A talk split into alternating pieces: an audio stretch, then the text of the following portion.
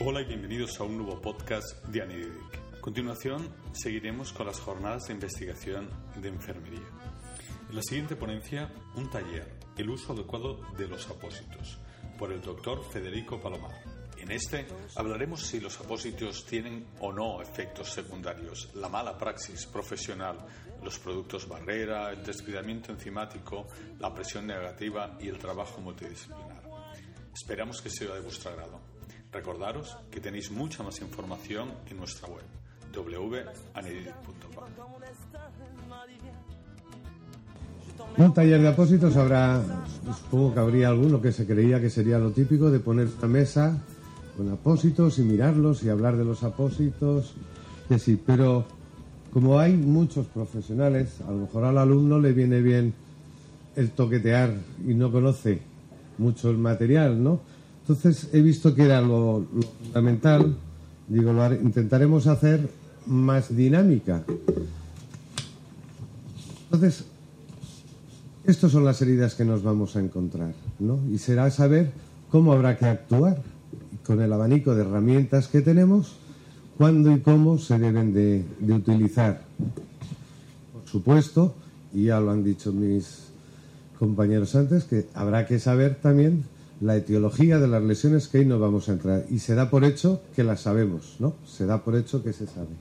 Entonces, en esta lesión, para empezar, pues ahí nos podemos encontrar de todo. ¿Qué apósito ponemos ahí? ¿Qué es lo que son buenas herramientas, pero habrá que saberlas utilizar. ¿no? Aquí tenemos flictenas, tenemos exudado, el biofil, tenemos tejido necrótico, tenemos humedad. Entonces, lo importante, y más en tiempos de crisis como estamos, es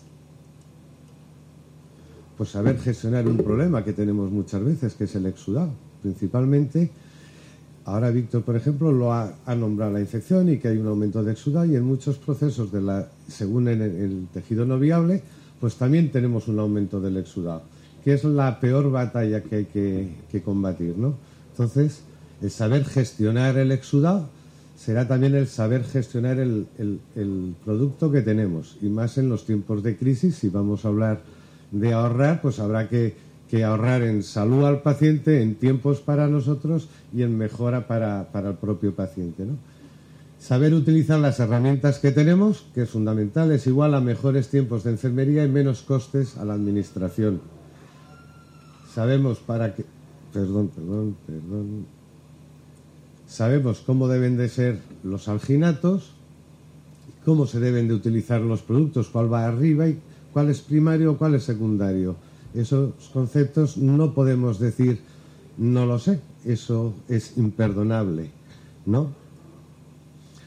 Es imposible, por ejemplo, que veamos una lesión que supuestamente necesita o creemos que necesita un producto argéntico y le pongamos donde pone la AG cara a la herida y a lo mejor es un fil de poliuretano y eso una enfermera no lo puede hacer. Es imposible. Yo esto creo que lo ha hecho el familiar. No me creo que una compañera o un compañero mío ponga la AG sobre la lesión porque lleva ahí la plata, ¿no? Entonces, esto es imperdonable. Debemos ser ya muy conscientes de las responsabilidades que tenemos.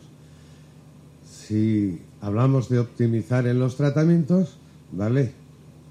Bien, hay veces que utilizas un primario, utilizas un secundario, pero utilizar siete uno encima de otro y muchas veces incluso dos argénticos, pues eso ni beneficia al paciente, nuestro bolsillo indirectamente sale perdiendo y esos son los conceptos y este es el taller que por lo menos la gente tenga el concepto de cuándo y cómo se deben de utilizar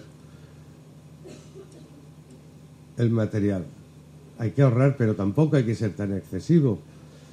Hay apósitos que se pueden recortar según el tamaño y para lo que sea sí se pueden utilizar, pero vamos, no hay que ser tampoco tan extremistas de decir aquí este trocito solo ¿eh? y saber dónde se deben de poner.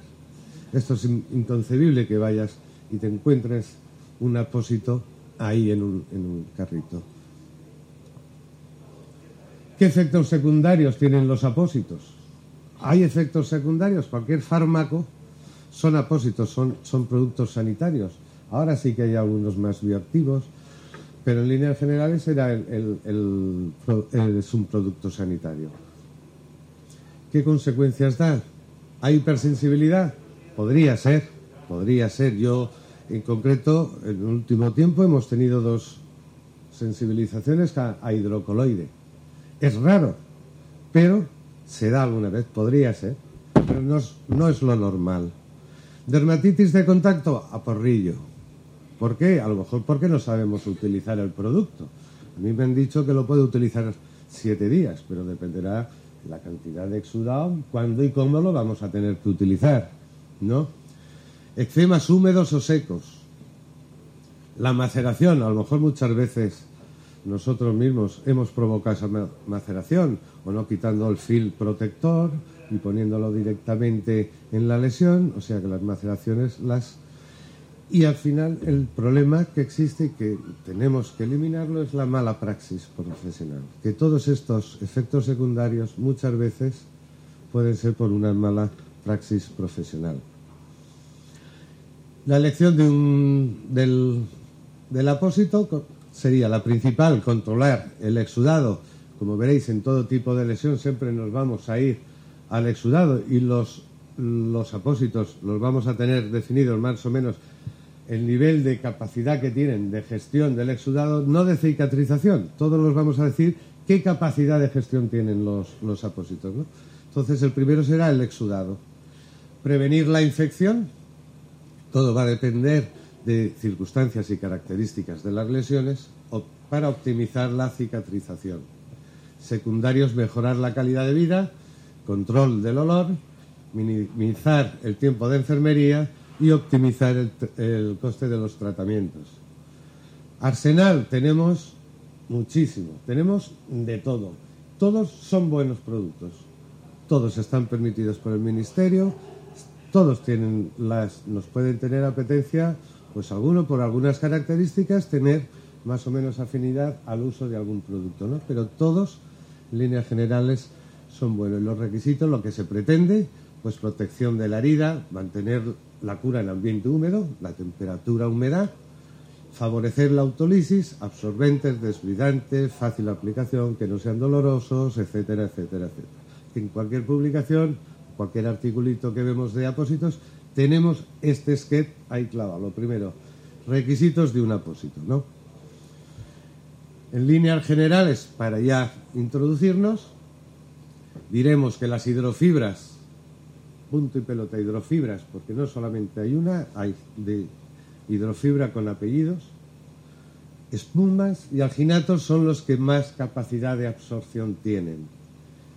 Una capacidad moderada sería el hidrocoloide y ciertas láminas de espuma que son más finitas. ¿no? El hidrocoloides finos tienen muy poca capacidad de, gestión del exudado para pequeñas escoriaciones e incluso como preventivos para evitar fricciones. Y las, los fields, las mallas, es nula. En algún, algunas veces ves, gestionan el exudado en algún producto, en, algún, en una, una malla. dices, ¿cómo va a gestionar este? Es imposible que lleguen a gestionar, ¿no? Eso es nulo completamente. Y aquí viene el cuid de la cuestión. Nos vamos a encontrar. Si hay voluntarios, es como el tratamiento de las heridas. Las heridas eh, siempre lo hemos dicho nosotros, no es una pauta que pones y dice, con esto hasta el final, son dinámicas. Podemos empezar y luego, al cabo de, no mañana, por supuesto que no mañana, eso de decir, mañana le pongo yo esto porque el otro le ha puesto lo otro. Son dinámicas, pero viendo la evolución y cómo van. Y entonces este taller, tenemos una mesa con los apósitos para ver, pues es dinámico. Puedo optar o preguntar, si queréis, o alguien. A los de corbata no les preguntaré, que son los que han hablado. Pero, o si hay alguien directamente, en vez de esperar a preguntas, a mí me gustaría más que fuese más dinámico para hacerlo, intentar hacerlo taller y de trabajo, ¿no? Aquí hay gente muy experta, hay gente muy joven, pero hay gente muy experta en esta sala. Y claro, a eso no les voy a decir, ¿y esto qué es? Pero puedo preguntar a un grupito que hay más ahí, que algunos es alumno mío, y puede decir, ¿hay alguien voluntario que me diga la teología? A lo mejor Pablo. Ah, has dicho, lo sabía. No. Bueno, los que sois más... ¿Es una úlcera por presión? ¿Qué creéis? Ah, pues sí que lo sabes. Entonces, ¿por qué no lo has dicho? Vale. Tan fácil que es esto, se nos puede complicar mucho el paciente si no hacemos el cuidado correspondiente y ponemos el producto que le corresponde. Puede llegar a esto, una úlcera por humedad. En este caso, esta es la úlcera ha sido por presión pura y dura. Lo que pasa que por no haber sabido gestionar las fases del desbridamiento y todo, hemos llegado a originarle en la parte inferior, como veis, una humedad que le ha quemado todo. O sea, es una úlcera por presión, pero que como nos descuidemos va a seguir siendo entonces ya por humedad, por no haberla sabido gestionar. Entonces, una cosa fundamental, aparte de los tratamientos, aquí hablamos siempre de apósitos, pero los que sois de otras comunidades, supongo lo tenéis más o menos también en los concursos públicos que tenéis de vuestras conserjerías. Dentro del grupo, dentro del grupo de apósitos, ahí entra una serie de productos que no es un apósito físico, tal como lo entendemos, ¿no? Sino que existen, por ejemplo, películas barrera o cremas barrera que no es un apósito, pero que entraría dentro de este apartado de los de los apósitos. Entonces, para prevenir la humedad, habrá que hacer una película barrera. ¿no? Hay distintas películas barrera. Aparte de, de esta, copolímero acrílico, hay varias marcas ahora ya en el mercado, ahora en este concreto era la única que había, ahora existen más marcas.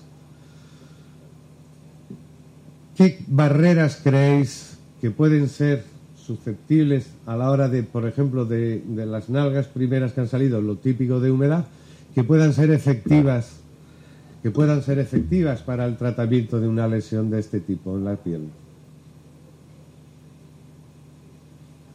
Es que a estos, y a estos son más carrozas, están más enterados y me sabe mal preguntarles. Entonces me dirijo a los que más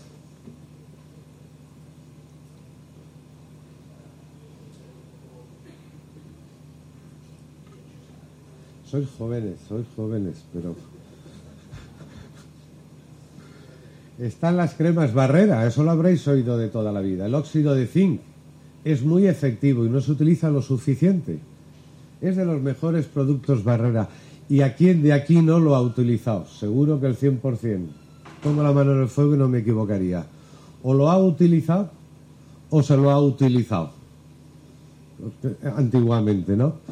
Entonces es, la, base para proteger las pieles frente a la humedad en pacientes incontinentes principalmente y en lesiones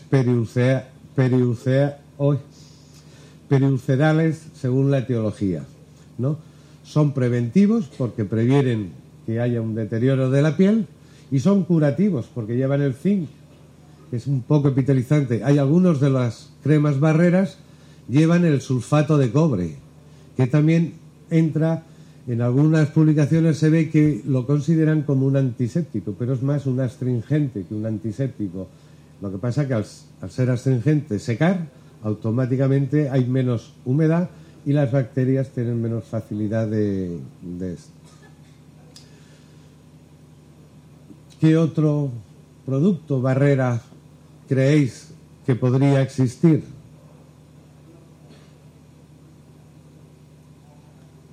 La eosina. La eosina que hay gente que no le gusta. Yo lo comprendo, es, es muy sucia, aparentemente, pero es un buen secante. No es un antiséptico, también en la bibliografía, en alguna lo consideran como un antiséptico, que no lo es, en ningún momento es antiséptico, y es simplemente un colorante secante, no tiene otra finalidad. Secan perfectamente, por ejemplo, en las dermatitis del pañal, cuando son muy, muy agudas, muchas veces con el óxido de zinc las pastas barreras no son suficientes, incluso a la hora de aplicarlas, veis que resbalan, no, no, se, no se adhieren. La primera fase lo ideal es secar lo máximo y se suelen secar con las eosinas. Antiguamente estaba la acuosa alcohólica, pero claro, la alcohólica más bien escuece y no y utilizamos mucho la la acuosa al 2%. Es fácil de lavar, se retira fácilmente, no es como la violeta de genciana que se utilizaba y eso sí que no había forma de quitarlo, manchaba la piel y no observabas. En esta, en la eosina, incluso lavas la zona, incluso puedes ver si llega a haber eritema más o menos, si tienes más o menos prácticas, puedes ver que puede haber afectación de, la piel. Y en esta lesión, cuando nos encontramos tipos de estos tipos, fijaos bien cómo está, toda necrosada, y fijaos la parte inferior, lo que es el, el, el talón.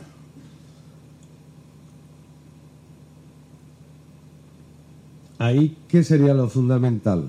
Empezar a actuar. Desbridar. Se da por hecho que vamos a proteger. El objetivo es desbridar, pero ya tenemos que una piel está tocada y habrá que ir protegiendo esa humedad, ¿no? Ya sabemos los, los pasos a seguir. Víctor antes ha estado hablando de los desbridamientos y no vamos a hacer hincapié, ¿no? Pero ¿qué tipos y cuándo hay desbridamientos? Tenemos los enzimáticos, unos de excipiente acuoso y hay excipientes oleosos, grasos, ¿no? Y según en la zona a tratar o según la cantidad de exudado que tenga la propia lesión, si ponemos unas enzimas grasas, de excipiente graso, muchas veces puede ser la propia excipiente, no la enzima, que muchas veces le decimos la colagenasa es que me irrita, no, no, a lo mejor lo que irrita es que pones demasiada colagenasa, el excipiente es muy graso y ese es el que irrita la piel de la, de la periferia, ¿no? Y hay lesiones que necesitamos ser agresivos, ¿no? Utilizamos, utilizamos las enzimas. Según como sea, utilizaremos grasa o crema, pomada o crema. Pero, por ejemplo, este paciente, esta lesión, allá habéis visto la típica placa negra, ¿no? La necrosis que conocen. Lleva una placa, vale, aquí no se ve la placa, pero sí que se ve necrosis. Aquí, ¿qué se utilizaría, por ejemplo? ¿Qué utilizaríais? enzimas, grasa, acusa.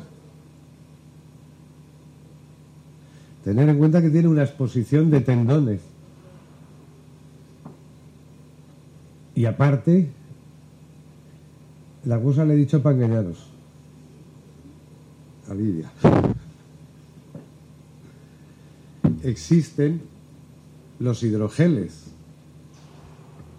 entonces, cuando hay una exposición tendinosa, hay una exposición ósea, como puede ser en el pie diabético, que hay menos tejido blando, a la mínima podemos encontrar el hecho de poner enzimas, hay veces que las ponemos, pero puede ser más perjudicial para la cortical del hueso, para primera capita del tendón, que si no la cargamos ya se va a quedar seco y eso va a ser irrecuperable, no va a poder montar sobre él el tejido de granulación entonces existen los hidrogeles. La composición, pues cada casa comercial más o menos pone sus excipientes. Los tenemos, son humectantes, son productos humectantes, que según la cantidad van a favorecer el desbridamiento autolítico, van a ayudar más. Y los pondremos donde hay cierta... No son heridas muy exudativas. Pueden tener el, el, el gel, el agua con hidrocoloides, pueden ser salinos puro y duro, eso va a depender más o menos. Y existen hidrogel en gel y en placa, los podremos utilizar muchas veces a lo mejor en unas quemaduras, unas placas, o a lo mejor en gel en el hecho de, de lesiones. El hecho de poner es más suave que una enzima, a lo mejor lo podemos utilizar con la enzima, actuamos directamente con el tejido necrótico en placa y cuando el lecho de la lesión puede ser más esfacelar, más la, necrosis más húmeda o un tejido fibrinoso.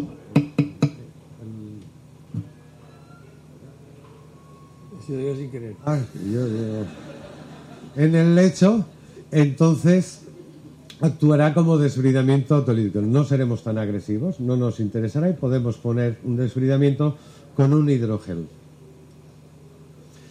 Otra necrosis. Dentro del arsenal que tenemos terapéutico, hemos visto el enzimático, hemos visto los hidrogeles y según ciertas zonas, a lo mejor también nos es rentable poner otro tipo de apósitos.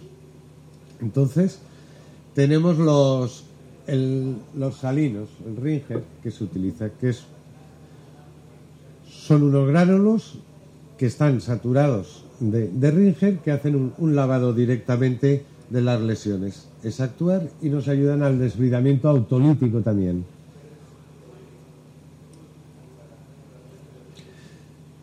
Este paciente 91 años, diabético, fijaos, esto lo tenían que haber presentado Víctor y Pilar casi, ¿no? Pero estamos hablando de cura en ambiente húmedo, ¿no? Entonces aquí nos hemos dicho también que las curas son dinámicas y que muchas veces a lo mejor te ves obligado por circunstancias a cambiar. Hay veces que hay que ser conscientes que debemos de derivar muchas veces a los pacientes porque no estamos capacitados o cualificados para el tratamiento. Estamos hablando siempre del trabajo multidisciplinar y entonces hay que saber derivar también. Y aceptar, igual que derivamos, hay ciertas patologías que muchas veces no nos podemos encabotar en la cura en ambiente húmedo. Es muy buena, es la que mejores resultados nos da, pero hay veces que el paciente necesita la cura húmeda o lo que llamamos el momificar. Y no es otra cuestión que decir, bueno, pues este señor se le va a tener que amputar, o se le va, y vale, no vamos a entretenernos y aceptar, no negarnos tampoco a lo que es la cura seca y, que cómo lo hagamos con las povidonas, con la clorexidina, con la curita seca, con el suero, gasas con suero fisiológico, da lo mismo. Pero hay un momento que es cuando se llega. Y estas lesiones, por ejemplo, se ve en la parte superior todo un tejido fibrinoso, pero fijaos que la piel es íntegra, está completa ahí. tiene un problema venoso, lleva un edema en la pierna, entonces hay que habrá que combatir también, por lo que se ve. Eso lo marcado son pequeñas escoriaciones que hay en la lesión.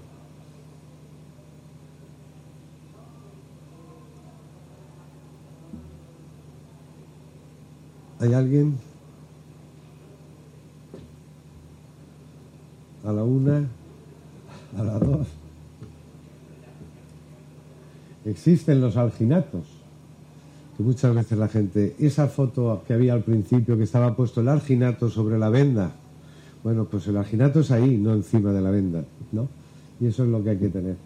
¿Qué es el alginato? Son sales de calcio y algas marinas.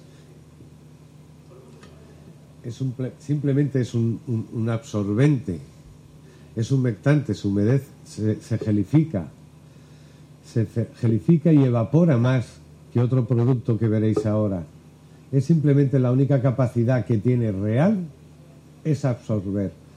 Dentro de lo que se dice muchas veces, pone hemostático. Sí, vale, es hemostático, pero es hemostático para un capilar que se rompe. Pero si haces un desbridamiento mecánico cortante o con un, legrado del lecho de la lesión, poner como hemostático un alginato, la verdad, pues hay productos tópicos que los ponen son mucho más, más rentables.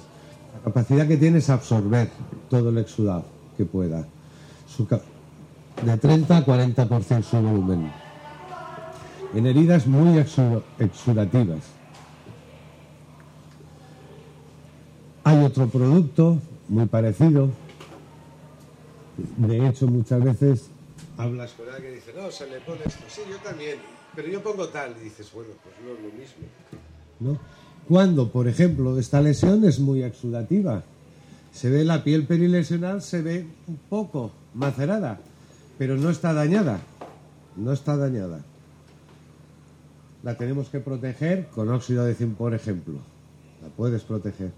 Pero ves el brillo que tiene la lesión. Ahí hay un tejido, no es fibrinoso porque hay pequeños esfacelitos que, que los coges con la pinza. Esta necesita un desbridamiento autolítico, necesita algo más. El alginato absorbe y gelifica, pero también evapora un poco más el agua. No se queda retenida dentro de las fibras del alginato. Según la composición, pero en líneas generales lo que es el alginato tiende a evaporar. Tarde o temprano se queda seco. Aquí habrá que poner un gelificante porque es exudativa. No vamos a poner un hidrogel, añadirle mucha más cantidad de agua y menos unas enzimas que lo pueden perjudicar. Esto es una forma buena para lo que se llaman hidrofibras, que mantienen más la son actúan entre comillas muy parecido a los alginatos, lo único que la capacidad de absorción es similar, pero mantienen en su interior por las estructuras que tienen y la composición que llevan, que muchas veces en líneas generales llevan hidrocoloides, mantienen más la, la humedad interna. Entonces van a favorecer mucho más un desbridamiento autolítico que si ponemos un alginato. Esto que pone aquí, por ejemplo, absorción vertical, cosa que, por ejemplo, en los alginatos ponía que era horizontal, eso en un principio los alginatos no lo había rectificado, ahora al verlo de vertical. Los alginatos sí que tenían antes la facilidad de absorber y extenderse fuera de los límites del borde de la herida. Hoy en día no, hoy en día el alginato también tiene la absorción vertical para evitar dañar la piel perilesional. Este producto, la hidrofibra, siempre la han mantenido más o menos vertical y de hecho, fijaos, y esa, esa foto es nuestra que lo hicimos y mantuvo por donde dejamos caer el agua en línea recta, no, no se, se fue de, de más.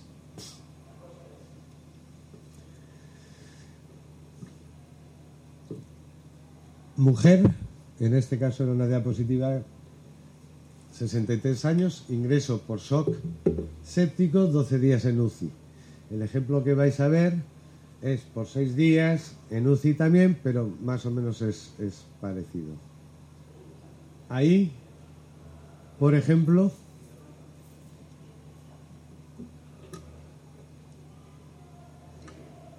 sería un desbridamiento, que no hay que olvidarse del desbridamiento cortante, que es muy rentable. Lo que podamos eliminar y cuando podamos, igual que es cuando podamos, porque hay mucha, yo he oído a veces no, no, una necrosis hay que ir al tajo. Bueno, no haber dejado que se formase esa úlcera por presión, que se ha formado. Entonces tampoco es cuestión de cortar así a lo loco y que si en líneas generales es en abuelitos, también podemos tener un problema gordo con el abuelito a, las 8 de la tarde que llamen a urgencias porque está sangrando a uno que lo han desbridado. No todo tiene su, su tiempo también. Habrá que hacerlo con mucho, mucho cuidado. Pero es una herramienta muy buena que tenemos también que nos va a ayudar en un primer paso cuando esté bien delimitada la necrosis, entonces luego seguiremos actuando con los otros productos que tenemos. ¿Qué productos? Pues pueden ser a lo mejor los alginatos, la hidrofibra, que se pueden utilizar a nivel de cavidades. Podemos incluso, incluso, fijaos, es el mismo paciente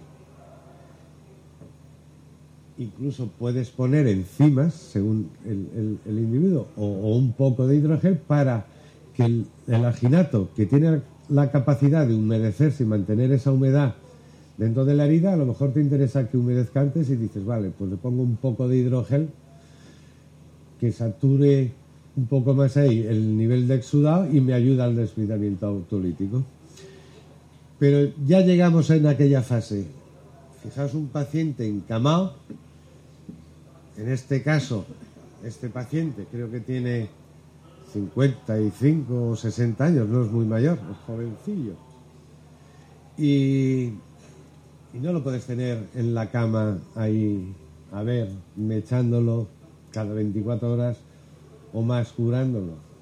¿Qué otro procedimiento habría muy rentable para, para él, para este tipo de lesión?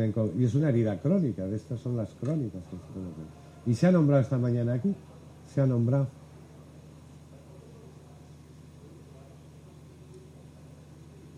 La presión negativa no es un apósito como tal. Hemos dicho que hay una serie de herramientas, ¿no? Por la presión negativa es de las cosas muy rentables, creo yo, para este tipo de lesiones. Esta es crónica, ¿no? Pero en heridas agudas, dehiscencias, en pies diabéticos, neuropáticos, es muy rentable y es una terapia que, según como la miremos o la analicemos, no es cara. Es rentable porque acortas mucho las estancias hospitalarias o los tratamientos ambulatorios, pero principalmente la hospitalaria porque como hoy en día los gestores solamente quieren números y tiempos y cuanto menos mejor, es una, una terapia, todo el mundo la conoce, pero mantiene un medio húmedo, no seca, extrae el exudado, pero mantiene la humedad en el, en el ambiente evacúa el exudado favoreciendo la disminución de enzimas proteolíticas, reduce el edema. Ahí hay sitios. Es que está embarazada, la veo entrar, pues está ahí de pie. Es que te veo allí así, me da, sabe mal. Y digo, siéntate. Reduce el edema tisular, aproxima bordes por cuestión física pura y dura es como aquí, o, imaginaos cuando metemos el jamón para envasar al vacío, ¿no? Hacen por las paredes de las lesiones las aproxima física, no es otra otra cuestión, ¿no? El lecho, los, el lecho y los bordes de la, de la herida, acelerando la angiogénesis por esa pequeña dilatación de los capilares del entorno y la formación del tejido de granulación, pero la angiogénesis todo es una cadena. Si circula un poco más rápido el riego sanguíneo, llegan más nutrientes, llegan más oxígeno y el tejido siempre responderá mucho mejor. Y por supuesto, protege frente a las infecciones al sellar la herida. Nosotros, la práctica nuestra, tenemos una casuística guapa. 200 casos tendremos. Tenemos muchos casos, ¿no? Y yo creo que infección en paciente es una herramienta que te evita mucho, porque primero vas con muchas, coges todos los procedimientos de asepsia para no tener problemas, lo dejas aislado completamente y la manipulas poco. Entonces que se contamine es muy difícil. Y eso es lo que el resultado. Pero en días del socavón que se veía, la úlcera por presión, con dolor. Hay gente que dice que la terapia de presión negativa duele. Yo no le veo que duela. hombre, a no ser que sea yo un bruto y le dé ahí que el pobre hombre se note decir, coñi, pero en líneas generales no duele. Yo no he tenido, incluso este paciente, este paciente, solamente el cogerle para explorarlo, intentar abrir la lesión, se quejaba, porque lleva todo endolorido fue empezar a limpiar y aplicarle la presión, lo manipulamos, no le ponemos nada directamente a la esponja, no le, pusimos al principio una malla de silicona, luego se dejó de poner, porque no, ni le molestaba, ¿no? Y entonces es que no os puedo sacar el caso terminado porque esa foto, esa es de ayer.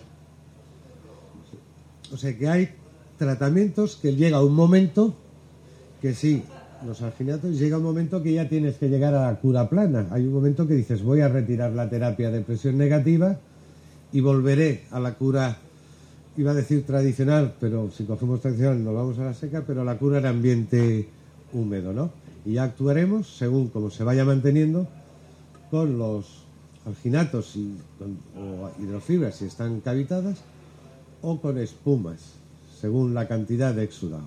¿Qué son las espumas?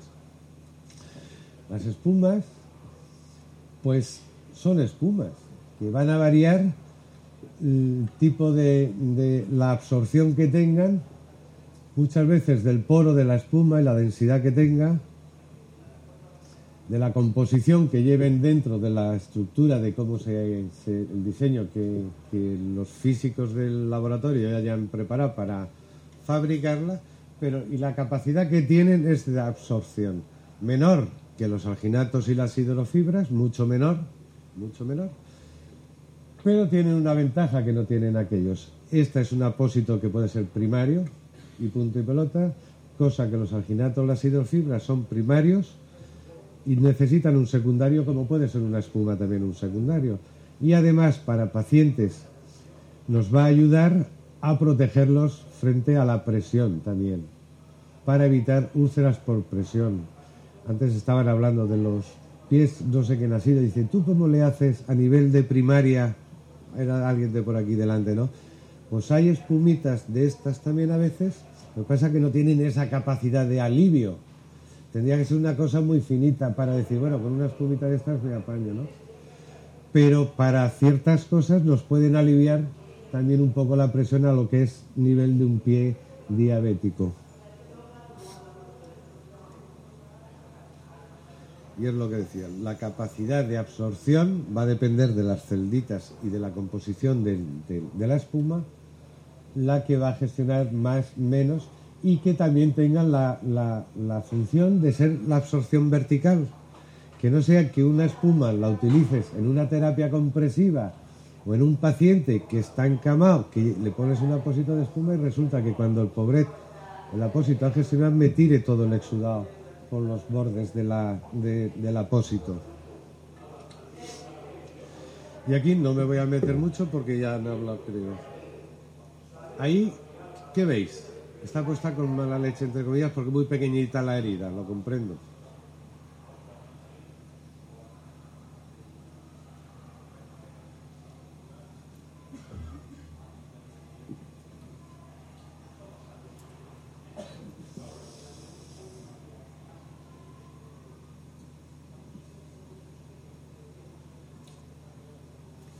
¿Qué pondríais? La etiología es facilona. Lo que pasa es que está, es tan pequeñita que no se ve la, la región, pero vamos, es en la pierna. ¿Qué es? ¿Qué veis? ¿Qué tejido hay?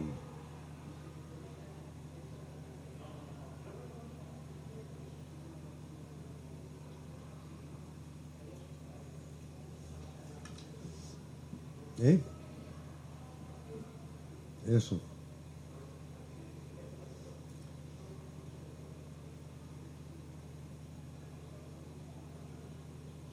Necrosis, ¿no? ¿Sí? Una dice que sí. Pues, a ver, no. Esta es otra lesión.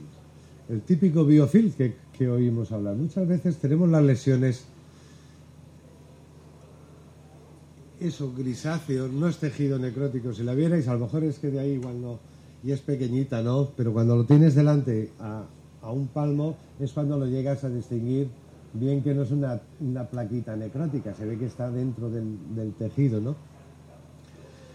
Pero ahí esa lesión puede desencadenar en esto, porque empiezan así, de la noche a la mañana no empieza el biofil, ¡pum!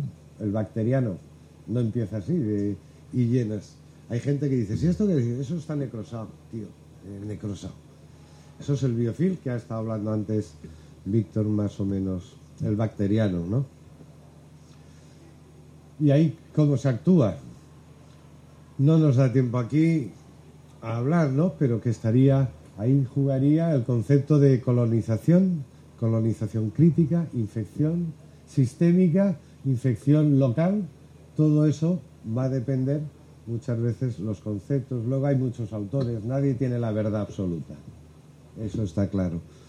¿No? Entonces, los conceptos de qué es colonización crítica o alta carga bacteriana, qué es infección local y qué es infección, pues la infección puede ser local o la sistémica, no hay más vueltas de hoja. Ahí no se puede discutir. Y eso es de libro de toda la vida. La local son las que presentan, como ha dicho Víctor antes, los signos clásicos de toda la vida y será la infección local. Y la alta carga bacteriana va a depender decirle, ¿es una infección local? Dices, bueno, sí, todo va a depender de lo que le afecte a la lesión, del individuo, de la bacteria que ataca. Entonces va a jugar todo. Y entonces de eso va a depender el tratamiento. De eso es de lo que va a depender el tratamiento. Si vea sistémico solamente o sistémico y tópico, que se puedan ayudar uno al otro o algo así. ¿Y ahí qué se pondría?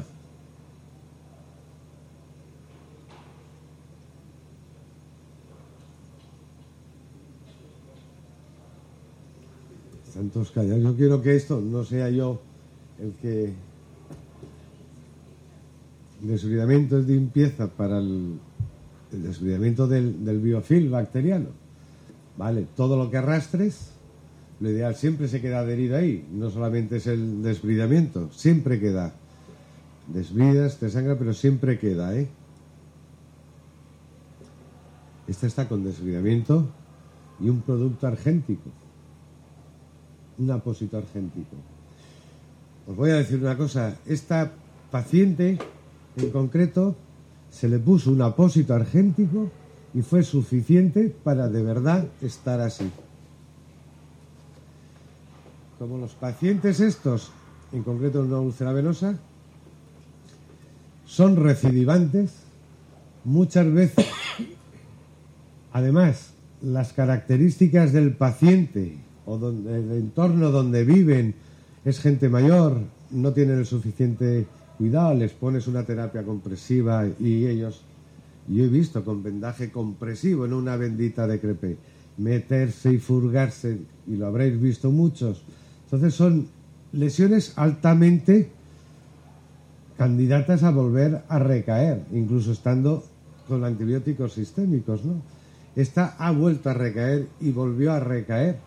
Y unas veces le fue esta foto en concreto, dije, mira qué bien, solamente con un producto argéntico, cosa que luego tuvo que tomar el argéntico ahí de, barrera, para que, pero tuvo que tomar por vía sistémica porque tuvo otra contaminación. Luego aparte jugaremos el hecho de protegerla con la piel perilesional, porque en estos momentos, ya habéis oído antes también, que en procesos infecciosos, pues hay un aumento del, del exudado. Entonces la piel perilesional se va a dañar.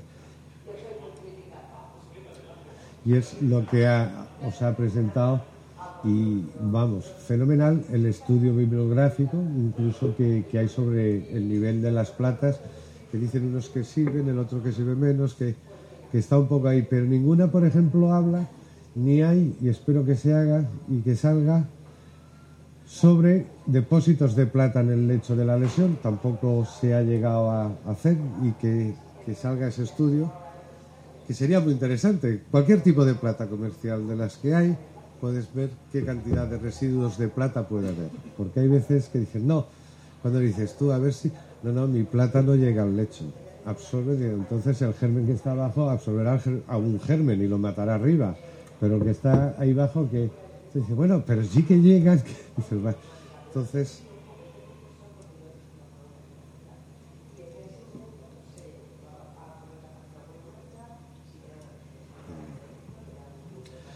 y la, una cosa que, se dice mucho, y por lo menos yo particularmente yo tengo esa puntilla, cuando se dice las plantas son para la infección, y esa palabra es muy peligrosa, es decir, para la infección.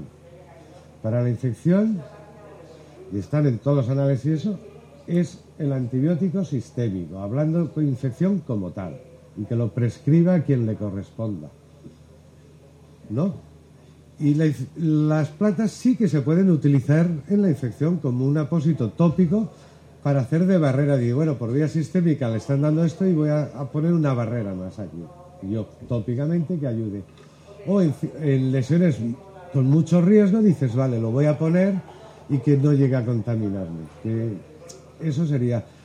Pero eso de decir la plata es para la infección, yo creo que no se debe decir.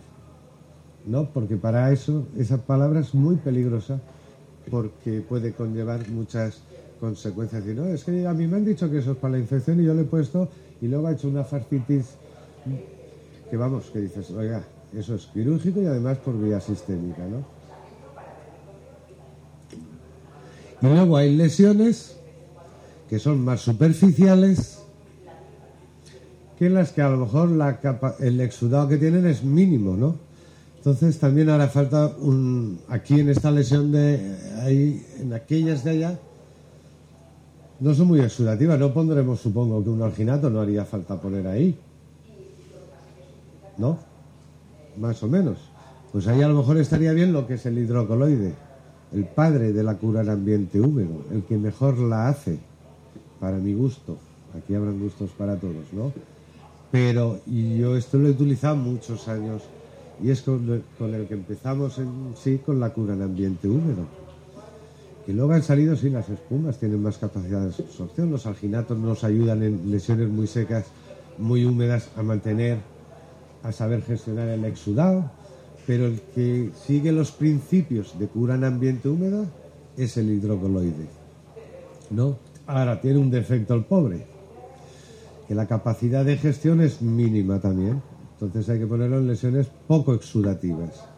Hay veces que dicen moderada, no, poco exudativas, no pueden ser moderadas porque ya se satura automáticamente el, el apósito.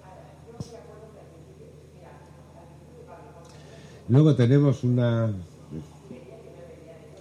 apósitos de carbón, que no deja de ser carbón activado simplemente, que es para gestionar el, olor, que según tipo de lesiones puede ser utilizarse mucho a nivel paliativo o en cierto tipo de infecciones, pues pueden ir acompañados con, con otros que sean, por ejemplo, las platas. Luego están las mallas, que hemos dicho antes, no tiene ninguna capacidad de gestión del exudado, en absoluto. Es una herramienta que nos va a hacer que ciertas lesiones que puedan dar problemas en lecho, que se puedan adherir los apósitos, pues nos hagan de una barrera entre el lecho y el apósito externo, para que sean menos dolorosas o así. Las hay de hidrocoloide, las hay de silicona pero vamos, en líneas generales, simplemente se utilizan en lesiones, como habéis visto ahí, muy finas. Yo les llamo los apósitos multifunción o tres capas o la nueva generación. Eso es comercial, puro y duro, ¿no? Es la típica espuma que ahora le pongo un alginato con esto, que cuando absorben, gelifican, te dicen que absorben, mantienen la humedad lo retienen bien, pero te sirven hasta para el alivio de la presión por gel que se ha formado dentro. Entonces, ya es, son, y la composición puede ser de, de cualquiera genérico de los que hemos hablado. ¿No? Allá, por ejemplo, veis cómo está gelificado una vez se saturan un poco. Luego tendremos los bioactivos, que principalmente tenemos los moduladores de proteasas, plata iónica, factores de crecimiento, colágeno, ácido hialurónico, sustitutos biológicos, etcétera, ¿no? Que estos siempre se tendrán que poner directamente en un tejido sano. Ahí sí que no vale ya el ponerlo en tejido, por supuesto, con carga bacteriana, ¿no? Y en tejido fibrinoso, si fuera con fibrina naturalizada, aún, pero un tejido fibrinoso, o esfacelo puro y duro, o la placa necrótica es tirar, tirarlo al suelo, ¿no? No sirven para nada. Además tienen, todos actúan por cierta, cierta humedad, pero ya de sí el otro tejido que está muerto, no hablando de la placa seca, sino el esfacelo, haría que no, no fuera viable, ¿no? Los factores de crecimiento plaquetario, los autólogos, se están utilizando muchos, uno los comerciales y otro mucha gente los hacen con los pacientes, ¿no? Luego tenemos los que los cirujanos nos echan una mano para el sustituto ya. Bueno, las funciones de los bioactivos, formación del tejido de granulación, favorecer la migración celular, facilita el transporte de uniones de iones, nutrientes, hidratación tisular, etcétera, etcétera, etcétera.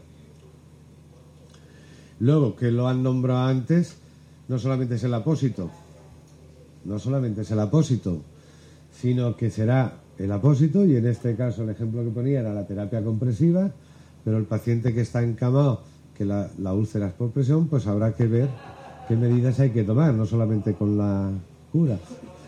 Que hace falta el, colchón, el alivio de la presión, bien, pero eso tampoco es como dicen, esto va de... Sí, sí, pero tendrás que poner tú los cuidados. Lo importante es que las heridas nos quieren para que las cuidemos. Intentemos cuidarlas mejor. Que todas pueden tener tejido de granulación como esta. Y he dicho que las curas son dinámicas. Y en esto nosotros, en la unidad nuestra, tenemos esa puntilla porque tenemos experiencia, vemos muchos pacientes y sacamos estadísticas y vemos los resultados. Ahora estamos con un estudio que estamos haciendo con una compresión. Bueno, pues de ese estudio nos han, al cabo del tiempo nos han salido dos pacientes. Esta es una de ellas, ¿no? Que las ves que dices, mira, va reduciendo. Hay que vigilar mucho y por eso hay que saber la teología y saber que hay úlceras crónicas que a lo largo del tiempo degeneran en lo que se llama la úlcera de Marjolie, que es la úlcera tumoral, el único tumor que se llama, la única úlcera que se puede decir tumoral, pero por el nombre. Pero ya es un epider, un esta era un epitelioma. Además la operó el otro día el doctor Mario. Pues sobre estar en el tratamiento con la terapia, nos dimos cuenta que de una semana a otra, de tenerla aquí a la, de la izquierda, observamos que había sangrado, aquello negro que veis es un, coágulo que se le formó, pero que había sangrado unos capilares, vimos esos puntitos ahí en el centro más sobrelevados y el reborde aquel de arriba y, y yo dijimos, coño, le hicimos tres punts, creo que fueron, o dos o tres, y salieron positivos a tumor. Y, estaba funcionando la mar de bien con la terapia, porque además esta señora tiene un linfedema aparte. O sea que cuando es observarlo, porque además la incidencia es de un 4% y 4 a 6 está según autores. Y a nosotros nos sale eso, ¿eh? de que salen epiteliomas, ¿eh? se hacen epiteliomas. Entonces termino con esta simplemente, pero que no es solamente el curar y ver, sino que hay que observar y vigilar. Y nosotros automáticamente la derivamos. Una vez tuvimos la histología, la derivaron y a los cuatro días la habéis operado. El otro día vino también. Y bueno, ¿alguna pregunta? Y así ya, porque se me ha comido el...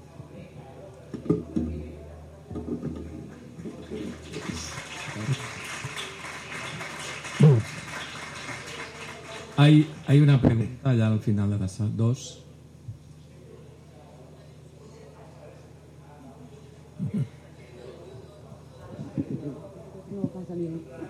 Unos apósitos nuevos que han salido de yodo, con compuestos de yodo. Yo, sinceramente, además eso yo lo he discutido con mi compañera.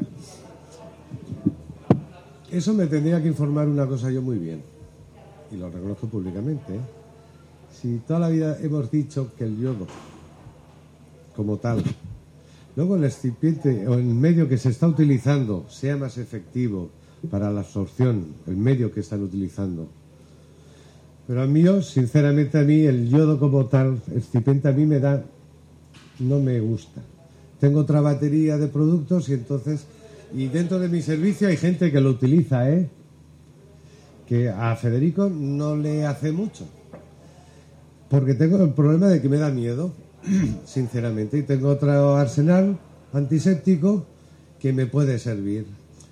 Y el excipiente que lleva ese, los yodos estos, pues vale, te absorben, te ayudan a desbridar y como eso sí, pero como hay un puntito que es el que yo particularmente le tengo eso, y ya te digo que en mi servicio se utiliza y además yo he visto casos limpios, que no te puedo decir, es malo.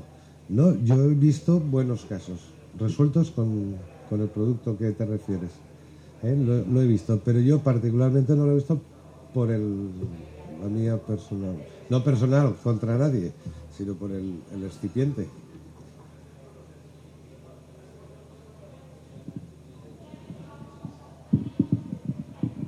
¿El qué? Hombre, ahí hicimos un estudio nosotros. Sí, mira, nosotros hicimos un estudio se utilizó en un principio con una sábana para probar para pacientes encamados.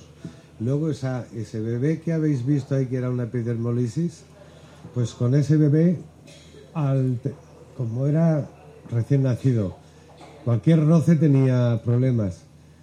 Hay que reconocer públicamente, lo diré, que las auxiliares de neonatos les dimos tela de esta, la vistieron con eso, las sabanitas de... Tenía un colchón de fibras de silicona, el bebé, pero aparte se le puso las sábanas con, con quitina, que creo que son 50% las sábanas, eran, ¿no? Vimos que le iba fenomenal, claro, eso no se podía cicatrizar, pero se le veía que con los cuidados que se le hacían y todo.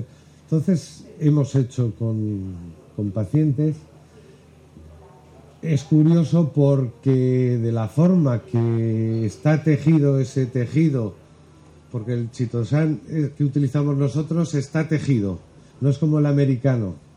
Las sábanas o el que ponen en Estados Unidos, el ejército, es en tinte, en, en- la, en, la- en el tejido, y entonces con el lavado se pierde. En este caso no se pierde, está tejido en la, la estructura, lo hicieron en, en el Instituto del Textil, ¿no? Entonces es curioso que lo pones y además tiene la facilidad, una, de, digamos, la absorción vertical que decía del aginato, de la hidrofibra, ¿no? Pues hacen exactamente lo mismo. No extravasa nada. No extravasa. En el laboratorio in vitro está, es bactericida. In vivo, según el nivel de carga bacteriana, como cualquier producto, es bajito, es bajito. Y luego en pequeñas escoriaciones, eso sí que lo, lo hemos hecho en clínica y se ha visto, en pequeñas escoriaciones, la piel perilesional te las epiteliza. Lesiones que están alteradas, ponerles, nosotros hemos llegado a ponerles directamente y te lo epiteliza.